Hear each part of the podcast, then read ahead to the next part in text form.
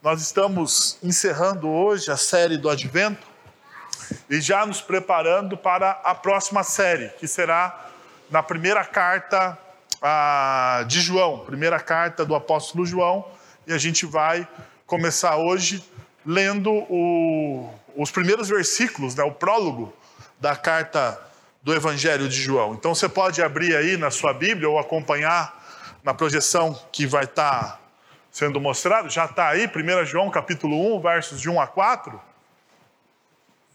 que, foi? Ah, desculpa, as crianças, eu sempre me esqueço. Muito obrigado, Juca. As crianças de até 10 anos? Até o quê? Até 10 anos, muito bem lá. Está lá atrás o pessoal me falando. Também outra coisa que eu esqueço. As crianças até os 10 anos, olha lá, ó, tia Marina está lá atrás esperando vocês. Vamos lá.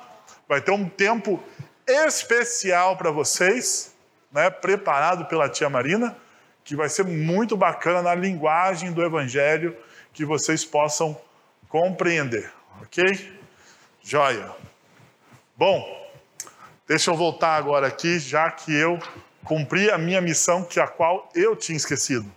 Então, a gente vai terminar a série do Advento lendo a, o primeiro texto da próxima série, que é de 1 João. E o texto de 1 João diz o seguinte: O que era desde o princípio, o que ouvimos, o que vimos com os nossos olhos, o que contemplamos e as nossas mãos apalparam, isso proclamamos a respeito da palavra da vida.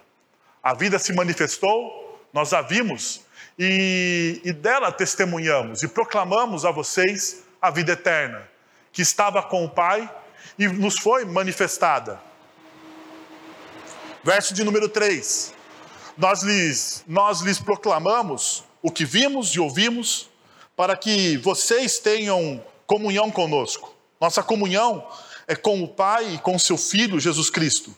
Escrevemos essas coisas para que a nossa alegria seja completa. Escrevemos essas coisas para que a nossa alegria seja completa. Bom, quando nós lemos uma carta, eu acho que uma das coisas mais importantes que nós fazemos é nós nos situarmos no momento histórico em que ela foi escrita.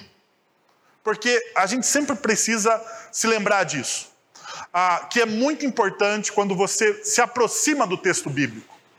Ah, sempre teve os primeiros leitores. Eu sei, na nossa cultura, a gente acha que Deus está sempre falando com a gente. A nossa cultura ela é muito individualista. Então, você acha né, que Deus fala com você, que você é a última bolachinha ah, do pacote, aquela coisa toda que nós já sabemos que a nossa cultura imprime no nosso coração. Mas deixa eu te falar uma coisa: teve a palavra de Deus durante a sua existência, ela teve outros leitores. E ela teve os seus primeiros leitores, ao qual essa carta foi primeiramente interessada. Então, veja só, eu gostaria de fazer umas observações históricas e teológicas com vocês a respeito da primeira carta de João. Veja, a epístola é escrita em Éfeso em algum momento entre 85 e 95 depois de Cristo, mais provavelmente para as igrejas na Ásia Menor, a moderna Turquia hoje. Então, a, quais eram os primeiros leitores? Isso, a primeira carta, as epístolas de João, são consideradas aquilo que nós chamamos de epístolas gerais, né? Por exemplo, quando Paulo escreve aos Romanos, ele está escrevendo diretamente à igreja que estava se reunindo em Roma. Quando Paulo escreve aos Efésios, ele está escrevendo a uma realidade, os seus primeiros leitores eram os leitores da igreja aos Efésios. Mas quando nós lemos assim, olha, a 1 João, uma coisa que você tem que ter em mente é aquilo que nós chamamos de epístolas gerais, ou seja, não havia uma igreja é, particularmente em mente do apóstolo João, mas sim uma região mais abrangente. Ah, uma segunda realidade é que três temas importantes são tratados nessa epístola. Ou seja, primeiro, uma perfeita fé em Cristo Jesus, uma perfeita obediência aos mandamentos de Deus e um perfeito amor de um pelos outros, de uns pelos outros. Ou ah, isso aqui é de extrema importância. Por quê? Porque esses temas gerais da carta serão um trilho, aonde o apóstolo vai escrever os seus princípios. O apóstolo tem a intenção de que aqueles cristãos ah, que estavam ouvindo essa, ou lendo, melhor dizendo, essa epístola, ou ouvindo a leitura dessa epístola na igreja que eles estavam frequentando, ah, eles tivessem isso em mente. Olha, para você trilhar de maneira segura o caminho do evangelho, existem esses trilhos. Primeiro, uma perfeita fé em Cristo Jesus. Você precisa ter uma fé exata em Cristo Jesus. Você precisa saber em quem você crê. É interessante, se nós tirássemos uma radiografia da fé evangélica no Brasil, você ia perceber que existem vários, mas vários Jesus por aí. Vários de diferentes formas, de diferentes crenças. Em cada igreja, muitas vezes, dependendo da denominação ou da, ou da teologia que envolve essa denominação, a gente vai ver um Jesus sendo pregado de maneira diferente. E o que João está dizendo aqui, que existe um único Jesus revelado nas Sagradas Escrituras. E nós precisamos conhecer esse Jesus. E nós precisamos crer nesse Jesus. Porque, veja só, a fé cristã, ela não é como a nossa sociedade pós-moderna crê, que é uma verdadeiro fast food espiritual. Você escolhe aquilo que lhe agrada. Isso não existe dentro da fé cristã. A Bíblia ela apresenta um único e verdadeiro caminho. E esse único e verdadeiro caminho muitas vezes pode não te agradar. Então, o que o Evangelho, ou melhor, o que o apóstolo João está tentando demonstrar na sua carta para aqueles primeiros cristãos, é essa realidade. Ainda, uma perfeita obediência aos mandamentos de Deus. Eu sei, ah, nós não vivemos pela obediência à lei, nós vivemos pela graça. Isso é muito claro. Mas a partir do momento que a partir do momento que você conhece Cristo Jesus, você precisa dar uma resposta de amor àquilo que ele fez por você na cruz. E uma das coisas que ele pede para você, como resposta daquilo que ele fez na cruz por você, é obediência aos mandamentos de Deus. Então veja só, você não faz, diferente da antiga aliança, você não é mais, você não faz para ser aceito. Você já foi aceito pela graça de Deus. Você faz agora por amor a Deus. Você faz agora simplesmente porque você entendeu que você é amado e, como resposta a esse amor, você olha para a lei de Deus e você percebe que não é uma lei fria, mas que são princípios para a sua vida e para o seu próprio bem-estar. Uma terceira coisa é que existe um perfeito amor de um pelos outros. E talvez aqui seja o ponto central da pregação do Evangelho de João e também das suas epístolas.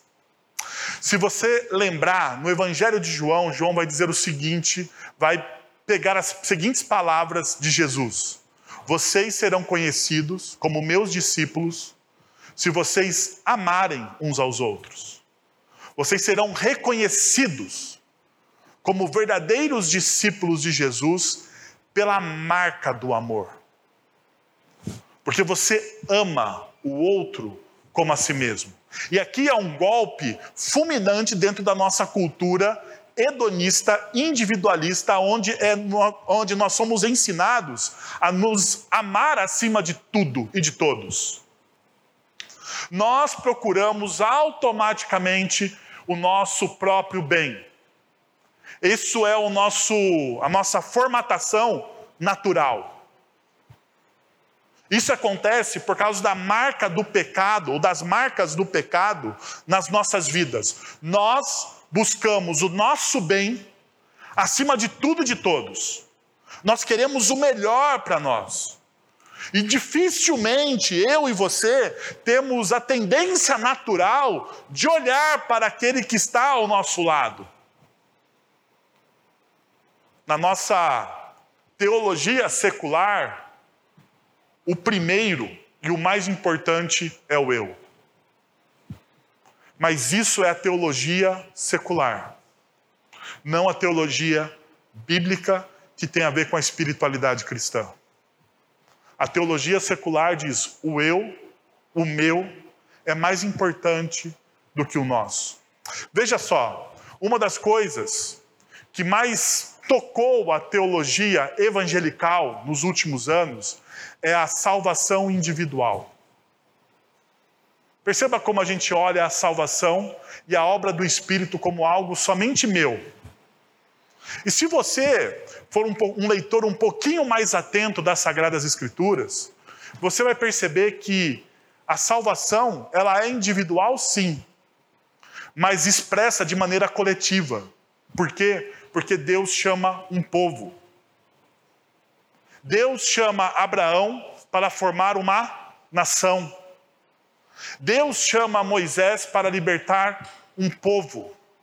De, Jesus chama doze para, para disseminar o evangelho para muitos. Veja, não é só seu, não é só meu, não deve ficar só comigo, mas deve ser disseminado, deve, deve ser vivido e evidenciado na coletividade. A espiritualidade cristã não é uma espiritualidade que você vive sozinho.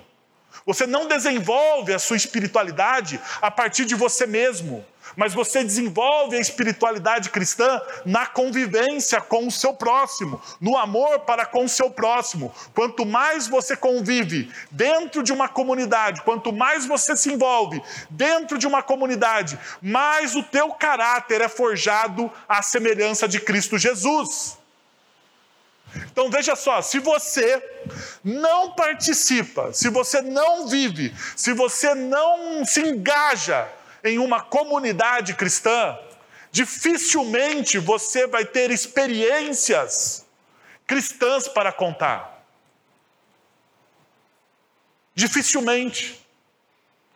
Porque você vive de fato a espiritualidade cristã nessa intersecção entre a sua devoção e a vida comunitária. É uma intersecção entre duas esferas. Entre o meu orar sozinho no meu quarto, mas aquilo que eu saio muitas vezes para, para orar com o meu irmão.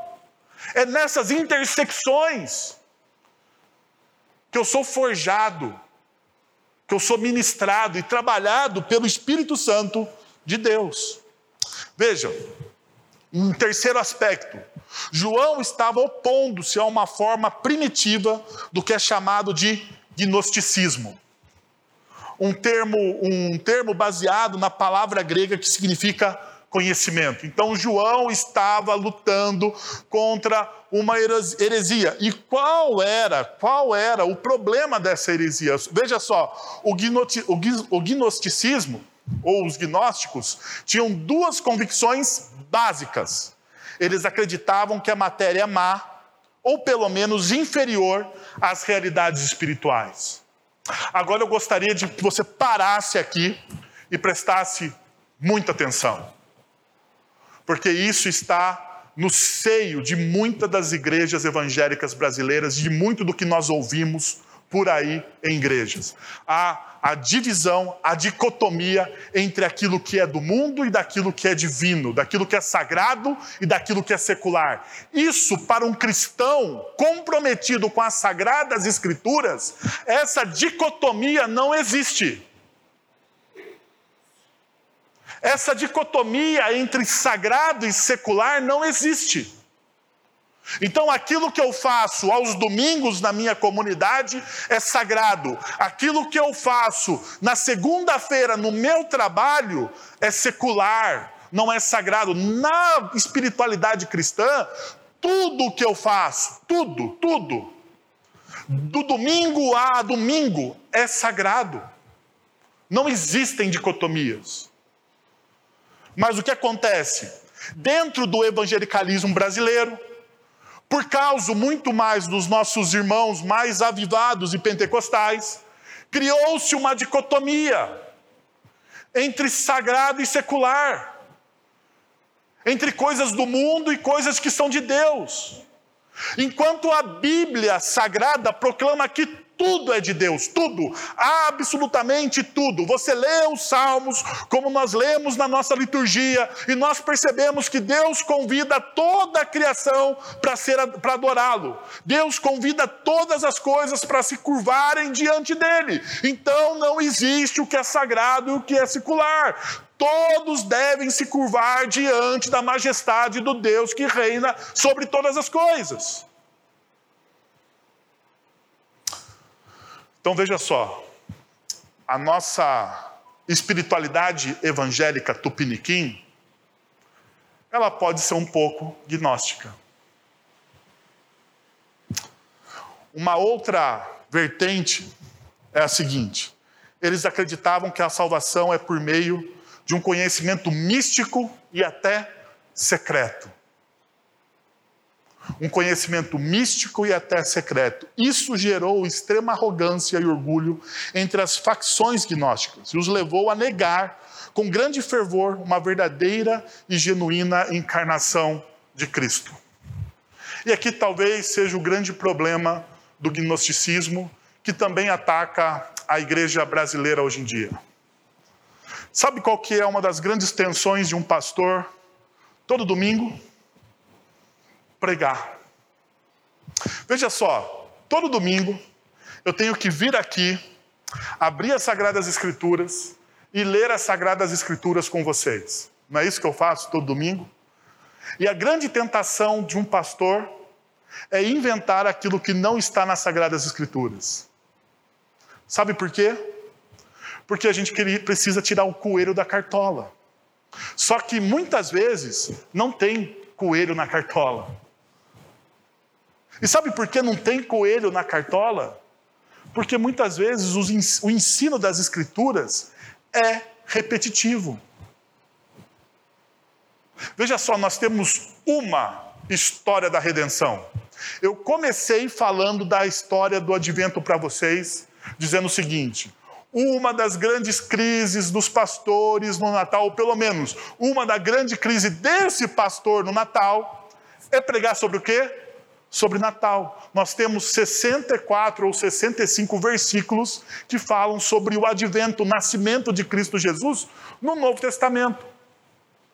Daí pega o meu ministério, quase 20 anos de ministério durante 20 anos você pregar 65, 64 versículos, haja o quê? Repetição de ensino. E qual é o problema? Tirar o místico, a ideia, a alegoria, aquilo que não está no texto bíblico. Mas veja só uma coisa que é pior do que isso, e que muitas vezes pode atingir não somente pastores, mas aqueles crentes que estão nos bancos da nossa comunidade. O gnosticismo dizia o seguinte: cada um tem um conhecimento, um segredo. Eu tenho um segredo.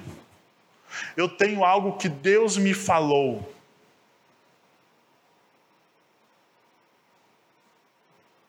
Deus me disse. Eu tenho uma grande dificuldade com isso, meus irmãos.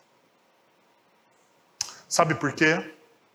Porque eu creio que toda a revelação de Deus está expressa nas Sagradas Escrituras.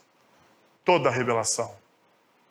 Não existe outra revelação além daquilo que está nas Sagradas Escrituras.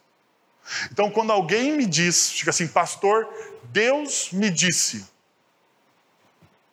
a primeira coisa que eu faço é estar nas Sagradas Escrituras, porque assim, eu, quando eu leio as Sagradas Escrituras, para minha edificação pessoal, eu posso dizer o seguinte: Deus falou comigo hoje. Por exemplo, hoje, quando acordei às 5 horas da manhã, ah, para orar, para meditar, para ter meu tempo com Deus. Eu tenho três filhos pequenos, então eu tenho que acordar às 5 horas da manhã para fazer isso, porque depois que o Arthur e o João acordam às 7, não dá mais para você ter tempo sozinho. Porque assim, eles se multiplicam, crianças se multiplicam em tudo quanto é canto, lugar, e fala e grita. Então eu tenho que acordar um tempo antes para poder ah, ter esse momento. E veja só, ah, enquanto eu lia o Evangelho de Mateus, hoje pela manhã, eu posso dizer que Deus falou comigo. Mas Deus falou comigo aonde?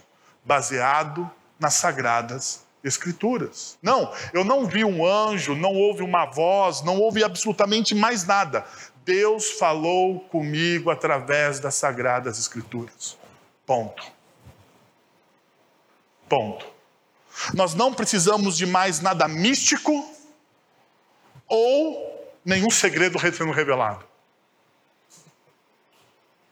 Bom, dito isso, nós percebemos então que nós temos algumas dificuldades quando nós lemos os evangelhos. Por quê? Porque quando você lê o evangelho, você não fica imune a ele. E eu gostaria de pular diretamente para o primeiro ponto, que diz o seguinte: conheça a verdadeira vida. E a primeira coisa que eu gostaria de mostrar para vocês é que João apresenta nos evangelhos a verdadeira, conheça a verdadeira vida que existe nos evangelhos. Veja só o que diz o texto no versículo 1 e no versículo 2. O que era desde o princípio, o que ouvimos, o que vimos com os nossos olhos, o que contemplamos e as nossas mãos apalparam, isso proclamamos a respeito da palavra da vida.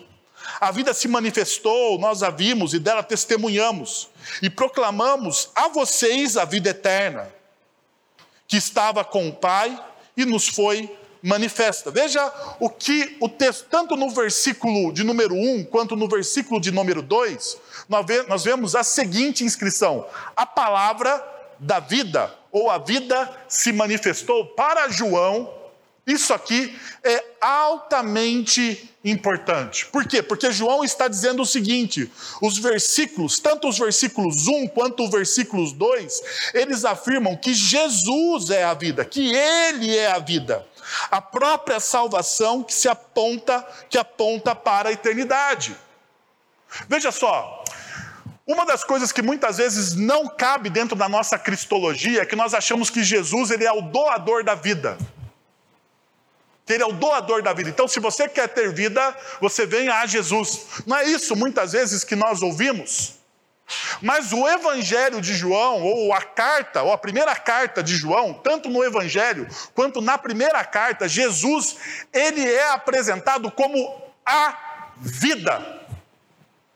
Ele não oferece vida a quem vem ele, ele é a própria vida. Tanto isso é verdade que uma coisa a gente precisa agora fazer uma pergunta do nosso coração: o que é a vida?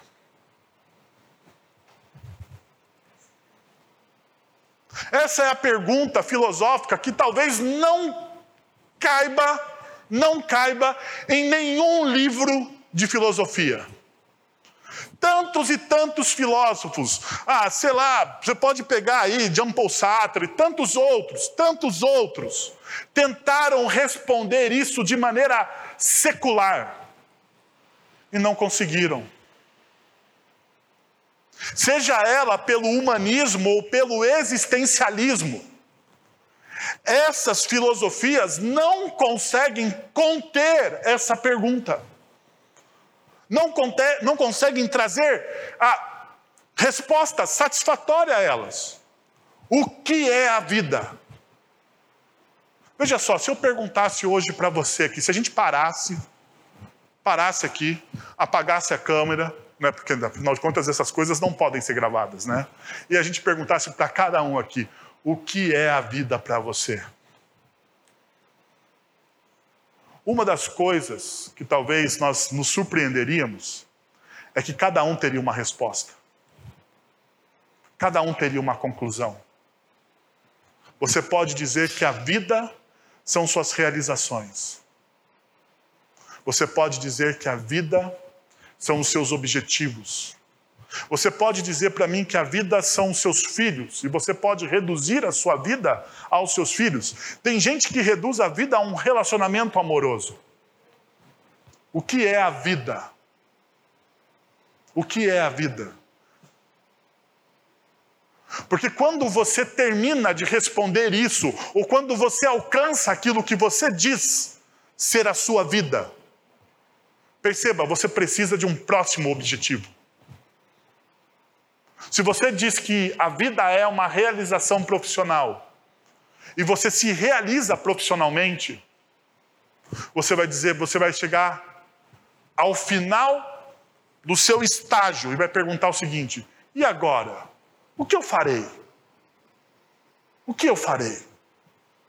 Porque perceba, nada do que nós fazemos, nada do que nós temos, nada do que nós alcancemos, Conseguimos, conseguimos. O professor Clóvis de Barros Filho, ele vai dizer o seguinte: que a vida é sofrimento. A vida é sofrimento. Talvez seja uma perspectiva pessimista da vida. A vida é o fato de que você nasce e você sofre. Veja só, você nasce e a partir do momento que você nasce, você já começa a morrer. Essa é uma visão existencialista da vida, porque a cada momento você fica mais velho. E a cada momento que você fica mais velho, mais perto da morte você está. Não é verdade?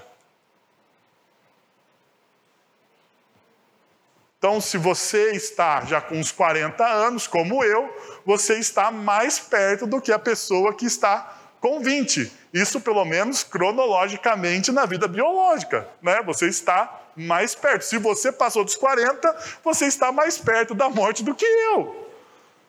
Então, não se assuste. Não se assuste. Mas veja só, João está dizendo o seguinte: que Jesus é a vida. E Paulo vai dizer em Atos capítulo 17, verso 28, porque nele nós vivemos, nos movemos e existimos. Nele nós vivemos, nele nós nos movemos, nele nós existimos. O que que Paulo está dizendo? Paulo está falando para uma sociedade altamente filosófica, a sociedade de Atena. Uma cultura onde filosofia abundava, aonde as pessoas estavam perguntando essa mesma, ou fazendo essa mesma pergunta: o que é a vida? Como eu posso experimentar a vida de maneira mais plena? Como eu posso viver e posso glorificar a Deus de maneira mais plena? Como eu posso ter uma vida e uma vida abundante? Isso não é uma pergunta cristã, essa é uma pergunta do mundo todo. Mas a única, a única, a única religião ou a único meio de espiritualidade que tem uma resposta consistente para isso é a espiritualidade cristã. E por quê? Porque veja só, o Tim Keller vai dizer o seguinte: todas as outras religiões, o fundador aponta para a vida. Para a vida. Mas, por Jesus ser Deus vindo em carne, ele é a vida. Veja só, todas as outras religiões e filosofias, eles apontam para a vida. Se você quer, o que, que as filosofias e as outras religiões dizem? Se você quer conhecer uma vida plena, eu vou te ensinar a chegar lá. E eles ensinam, ensinam, ensinam, ensinam e você nunca chega. Agora Jesus ele vai dizer o seguinte: Olha, eu não vou te ensinar a chegar lá. Porque se eu tentar te ensinar a chegar lá, você não vai chegar. Então eu vim até você porque eu sou a própria vida. E eu vim até você para demonstrar vida a você. Então daí o Tim Keller continua: unir-se a ele pela fé e conhecê-lo ah, em amor é ter essa vida. Não há mais nada para você alcançar ou conquistar, porque Jesus é a própria vida. E veja só, tão é, tão é forte isso, que, o, que essa afirmação de, do Tim Keller, por ah, por Jesus ser ah, Deus vindo em carne, Ele é a vida, nós podemos dizer, Ele é divino, e nós vemos isso no texto de, do, da primeira carta de João, que diz: o que era distante, o que era desde o princípio, verso 1, a vida eterna estava com o Pai, verso 2, o Pai e com seu Filho, Jesus Cristo, verso 3. Jesus, ele sempre, ele sempre é apresentado de maneira divina. Jesus Cristo sempre existiu eternamente com o Pai, com Deus, com Deus Pai. Nunca houve tempo em que o Filho não existisse, nunca. Ele estava antes do começo. No começo, desde, desde sempre. Isso é o que João está nos mostrando através da sua carta. Isso é o que Jesus nos ensina no seu evangelho, quando ele mesmo diz em João capítulo 8, verso 58: Antes que Abraão existisse, eu sou. Ele está apontando isso, porque em Gênesis capítulo, em Êxodo capítulo 3, verso 14, nós vemos que ele é o Deus que cumpre as promessas. Ainda, em João 10, 30, 30 Jesus ele diz: o pai e, e, o, pai e eu somos um. Em João 14, verso 9, ele diz a Filipe: Quem me vê, vê o Pai. Claramente, claramente, Jesus acredita ser Deus. E João confessou o mesmo. Essa vida é a vida que nos dá a dádiva de conhecermos a graça daquele que veio nos resgatar. Nunca houve um tempo em que o filho não existisse. Nunca houve. Então perceba, ele é divino, mas ao mesmo tempo que ele é divino, nós temos a outra face de Jesus. Ele é também humano. E João diz quatro vezes a respeito dessa palavra da vida. Veja só o que João vai dizer. Nós ouvimos com os nossos ouvidos, nós o vimos com os nossos olhos, nós o tocamos com as nossas mãos e nós testificamos e declaramos, ambos no presente, os verbos testificar e declarar, ambos nos presentes. João está dizendo: Eu sou uma testemunha ocular daquilo que eu vi na história. Olha que interessante. João está olhando e falando assim: Bom, Jesus é tão humano que nós ouvimos, que nós vimos e que nós tocamos. E que eu sou uma testemunha ocular de quem Jesus é. Sabe por quê? João está dizendo isso porque na Palestina, e para os ouvintes, perceba, a 80, Jesus ele vai até os 33 anos com seu ministério.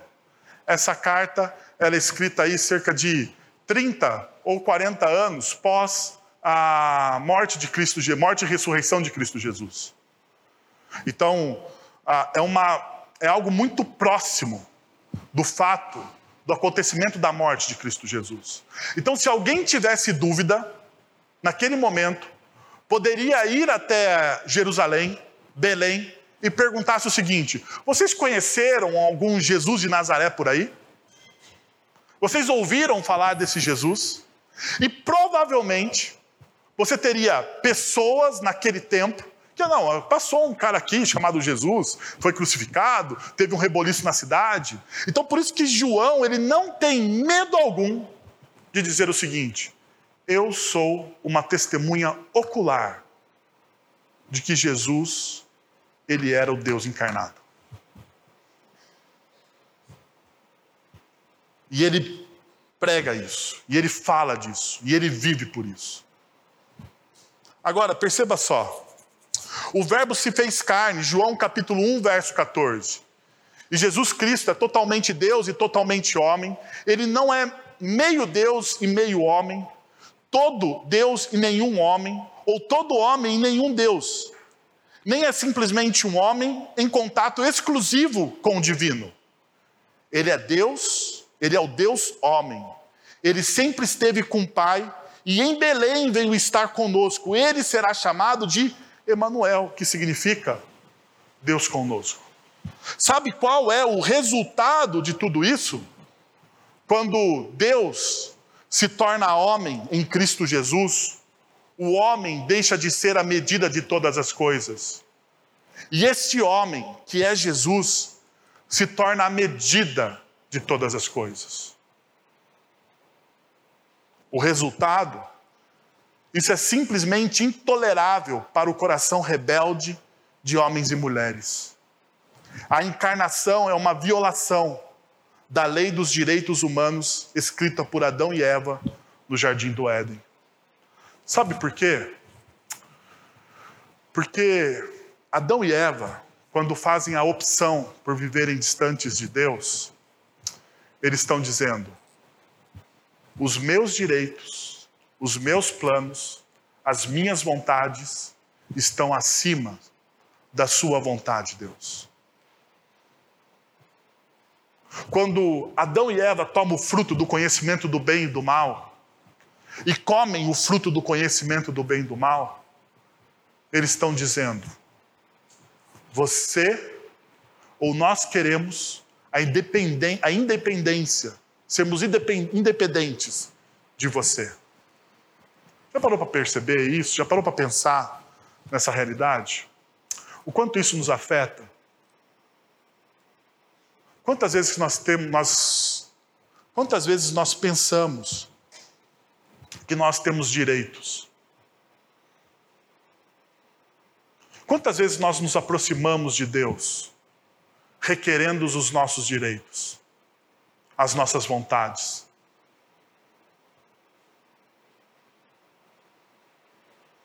Quantas vezes nós nos aproximamos de Deus, achando que nós temos o melhor plano, a melhor visão, o melhor meio, que aquilo que me aconteceu não deveria ter acontecido.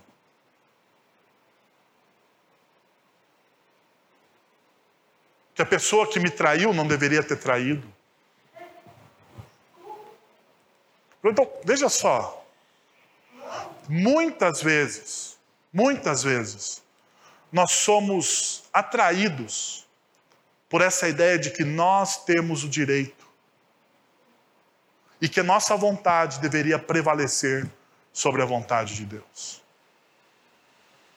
O que, que nos escandaliza é que Jesus ele retira o centro, ou ele retira o homem, o ser humano do centro, e ele coloca de novo Deus no centro de todas as coisas.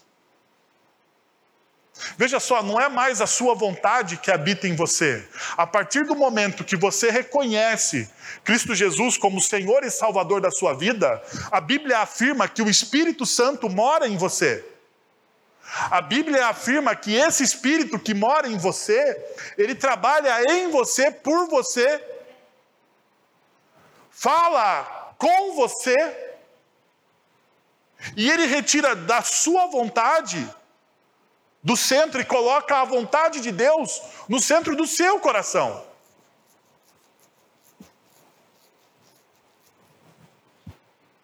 Eu não sei se você já passou por isso. Mas a partir do momento que você começa a ter uma vida mais, vamos dizer assim, talvez me falte a palavra agora, mas uma vida mais com um compromisso maior com Deus, você deixa de fazer algumas coisas porque você não compactua mais com aquilo. O que era normal, a partir do momento que você descobre quem é Jesus, para de ser normal. Você fala assim, mas, mas, mas não faz sentido eu fazer isso. Aquilo que você tinha prazer em fazer e era discordante da lei de Deus, a partir do momento que o Espírito Santo mora em você, você até pode fazer, eu acho que você até faz, mas você se sente desconfortável em fazer. Vou dar um exemplo bobo aqui: aquelas mentirinhas sociais. Sabe mentirinha social? Diz que eu não estou. Mentirinha social, não faz mal a ninguém. Mas você sabe que aquilo é uma mentira. E você sabe que o pai da mentira é o diabo e que, apesar de ser uma mentira social, ela não expressa a verdade, que Deus é totalmente verdade, por Deus ser totalmente verdade, ele não compactua com nenhuma mentira, nem a mentira social que você gosta. Porque alguém que é totalmente verdade não pode compactuar com quê? Com nenhuma mentira. Mesmo que ela seja social. E eu sei, tanto você quanto eu, nós cometemos essa mentira social de vez em quando para a gente se livrar de alguma pessoa que é inconveniente, não é verdade? Nós fazemos isso de vez em quando. Mas o fato é que quando você reconhece que Deus em Cristo Jesus não compactua com mentira nenhuma e que toda mentira é fruto do pecado, mesmo que você cometa, você sabe que pecou. E o fato de você saber que pecou é obra do Espírito Santo de Deus na sua vida. Perceberam? Parece algo bobo. Mas isso acontece não só com a mentira. Com os jovens, pode acontecer com a pornografia. Você era viciado em pornografia. Mas o fato de você saber que a pornografia é algo que não está no plano de Deus para a sexualidade humana, você fala assim: opa, isso aqui é errado. Isso aqui não está de acordo com aquilo que Deus tem para minha vida e para minha sexualidade enquanto filho de Deus. Então não vou mais fazer. Você pode cair e pecar? Você pode. E talvez alguém que tenha um tempo de vício em pornografia caia e peque. Mas o fato é que ele sabe que ele pecou.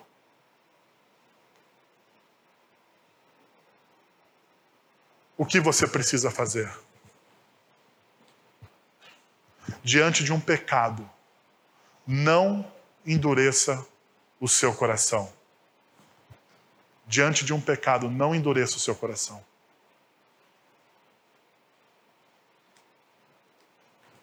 Bom, segundo, se você conhece a vida que existe em Deus e a verdade que Cristo Jesus é, o Deus que é totalmente Deus e o Deus que é também totalmente homem, você, a partir do momento que você tem vida em Cristo Jesus, a única coisa que você pode fazer é compartilhar a vida.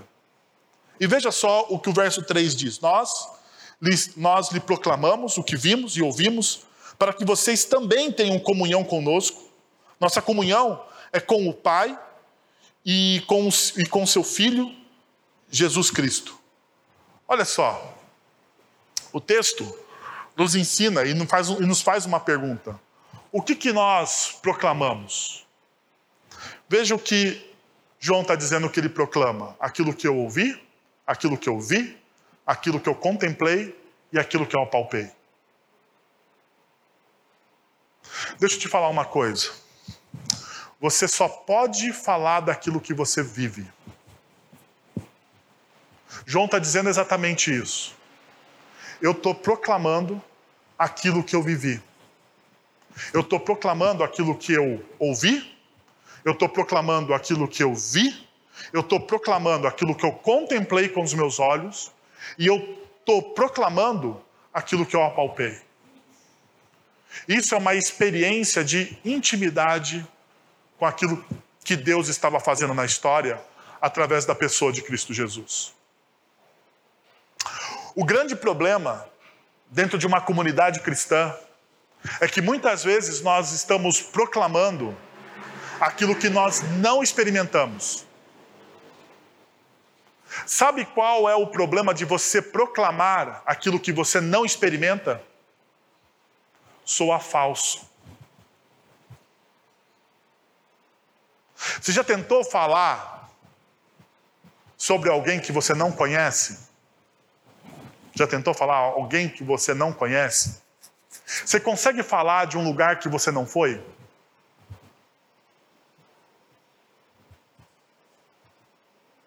Por exemplo, se você me perguntar, ah, como que é as praias do Nordeste?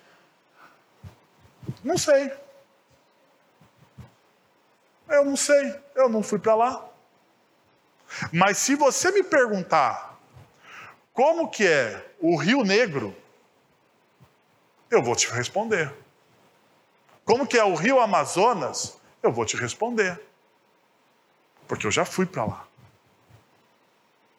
Você não consegue descrever algo que você não vive.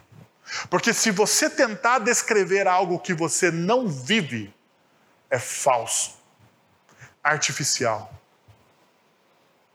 Agora a gente tem um problema aqui, meus irmãos. Porque quando eu vivo algo, aquilo dá veracidade, autenticidade e, por último, autoridade. Só tem autoridade quem vive,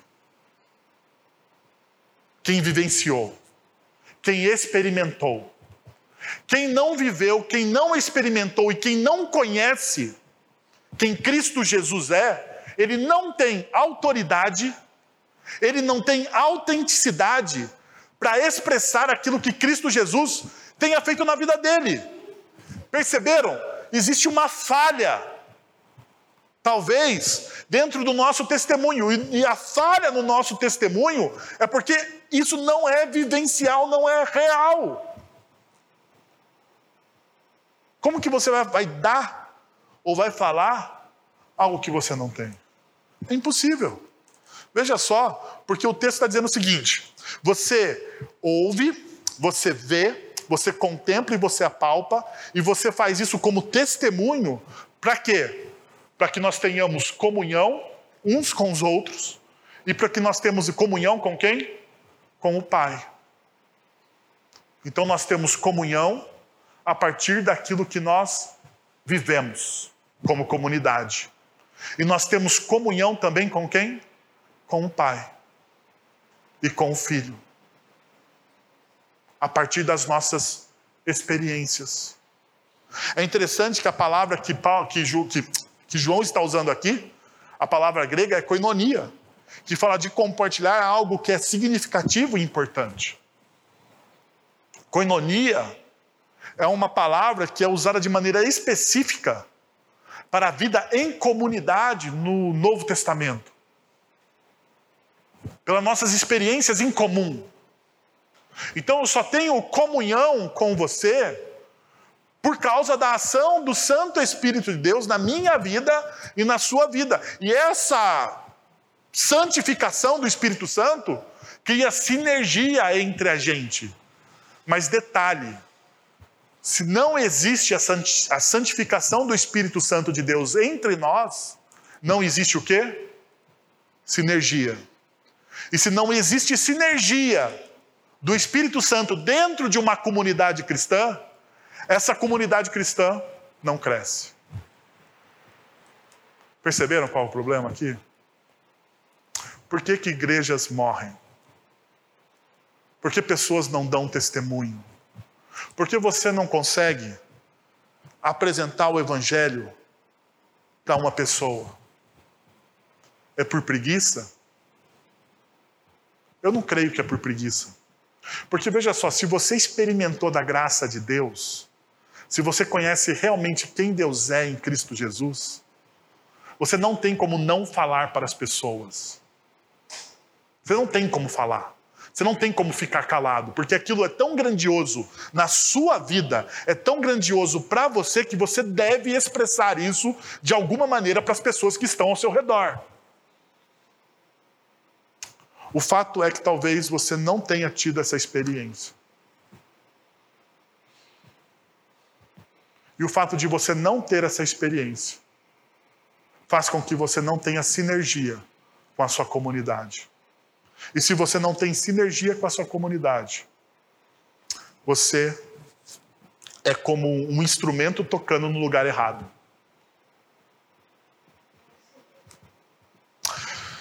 Por último, veja só, eu gostaria de encerrar por aqui. Compartilhe alegria. Veja o que o texto diz: Escrevo essas coisas para que a nossa alegria seja completa. E eu estava estudando e pesquisando, e eu achei uma nota de rodapé da nova versão internacional, dizendo o seguinte: que alguns manuscritos, e aqui vai um, um pouco de exegese bíblica, existem vários manuscritos, manuscritos né, vários textos originais a respeito, principalmente no Novo Testamento. Nós temos um pouco menos cópias né, originais do Antigo Testamento. No Novo Testamento nós temos uma boa, considerável cópia. E como que os exegetas e os tradutores fazem a sua pesquisa dentro do texto bíblico? Quanto mais antigo o texto bíblico, ou o texto original, mais confiável esse texto é. Então, quanto mais antigo, mais confiável esse texto é. Por quê? Porque ele está mais próximo das testemunhas oculares né, que o escreveram. Bom, em alguns dos manuscritos, ah, e bons manuscritos, diz o seguinte no verso 4, a seguinte possível tradução: Escrevemos essas coisas para que a alegria de vocês seja completa. Na primeira tradução é a tradução corrente. Se você pegar NVI, nova tradução da linguagem de hoje, revista atualizada, qualquer tradução, você vai olhar assim: a primeira versão. Escreva essas coisas para que a nossa alegria seja completa. Mas eu fiquei tentado, tentado pela minha questão exegética hermenêutica, que eu acho que João escreveria melhor se eu fosse dar um palpite. A, segundo o outro manuscrito. Mas escreva essas coisas para que a alegria de vocês seja completa. E deixa eu dizer o porquê disso. Na nossa cultura secular, nós focamos muito em nós. Não é verdade?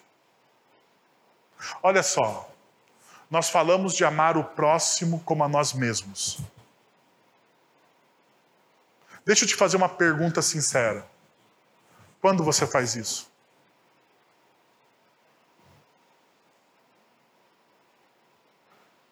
Não, deixa eu te fazer uma pergunta muito sincera, gente, muito sincera mesmo.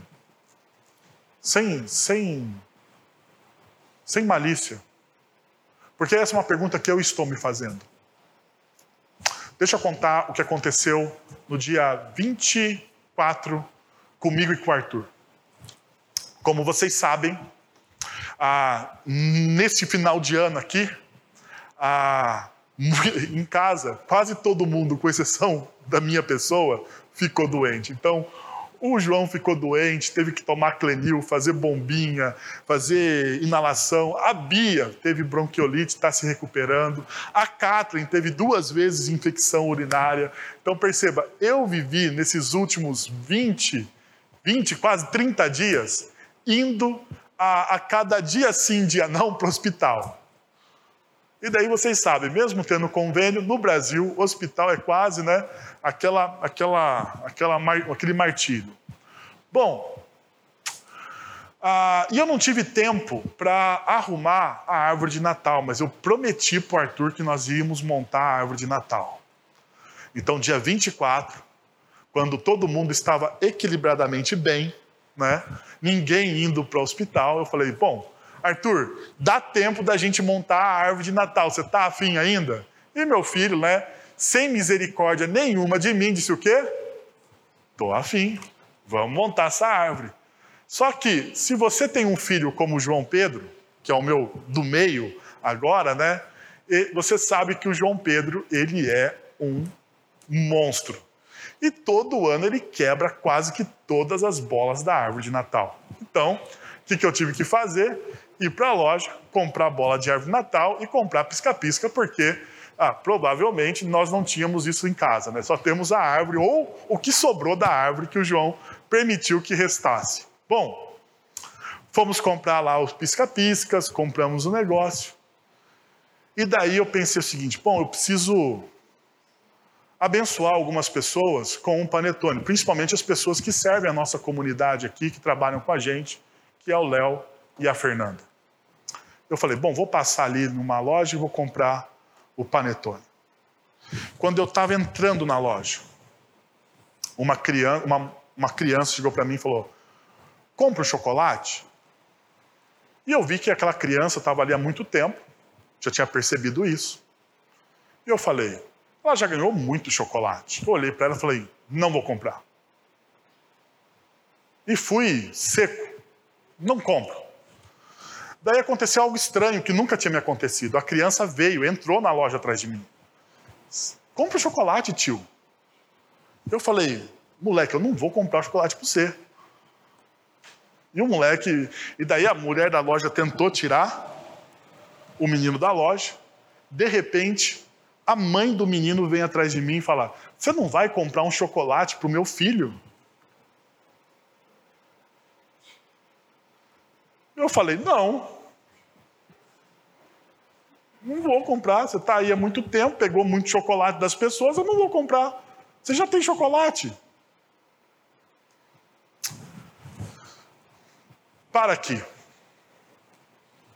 Uma tendência natural nossa é sempre achar que as pessoas estão nos usando. E talvez estejam mesmo.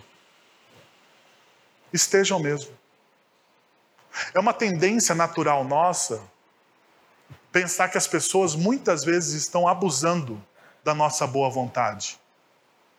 E eu vou dizer para vocês: as pessoas abusam da nossa boa vontade. Eu não tenho dúvida que aquela mulher estava abusando da minha boa vontade. Ela tinha ganhado chocolate. Mas a pergunta que eu quero fazer a vocês e que eu me fiz o que o Evangelho de Jesus diz de amar o próximo como a si mesmo.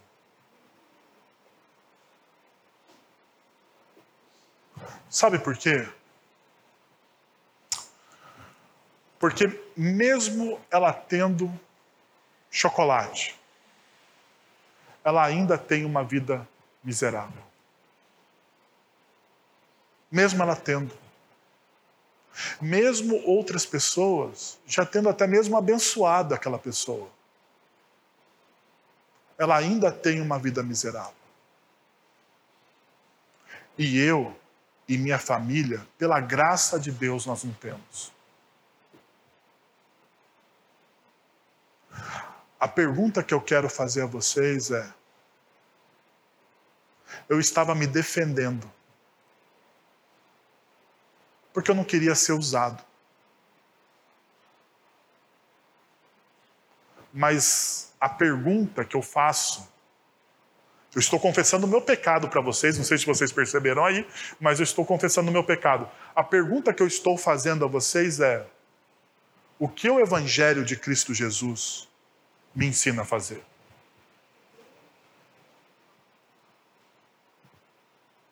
O que o Evangelho de Cristo Jesus me ensina a olhar com graça para aquele que não merece graça nenhuma. Eu não tenho dúvidas, aquela senhora não merece graça nenhuma. Da minha parte como ser humano. Mas será que ela não merece da graça de Deus?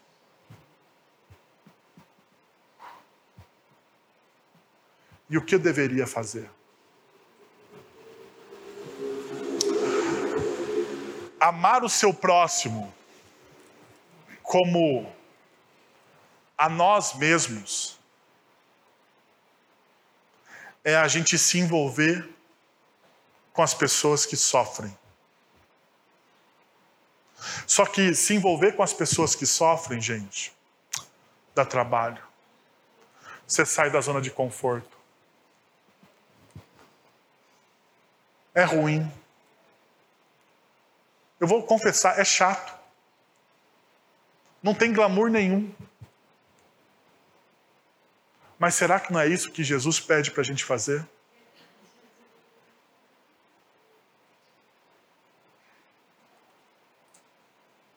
Será que Jesus não pede para eu e você fazermos algo que nos tire da zona de conforto.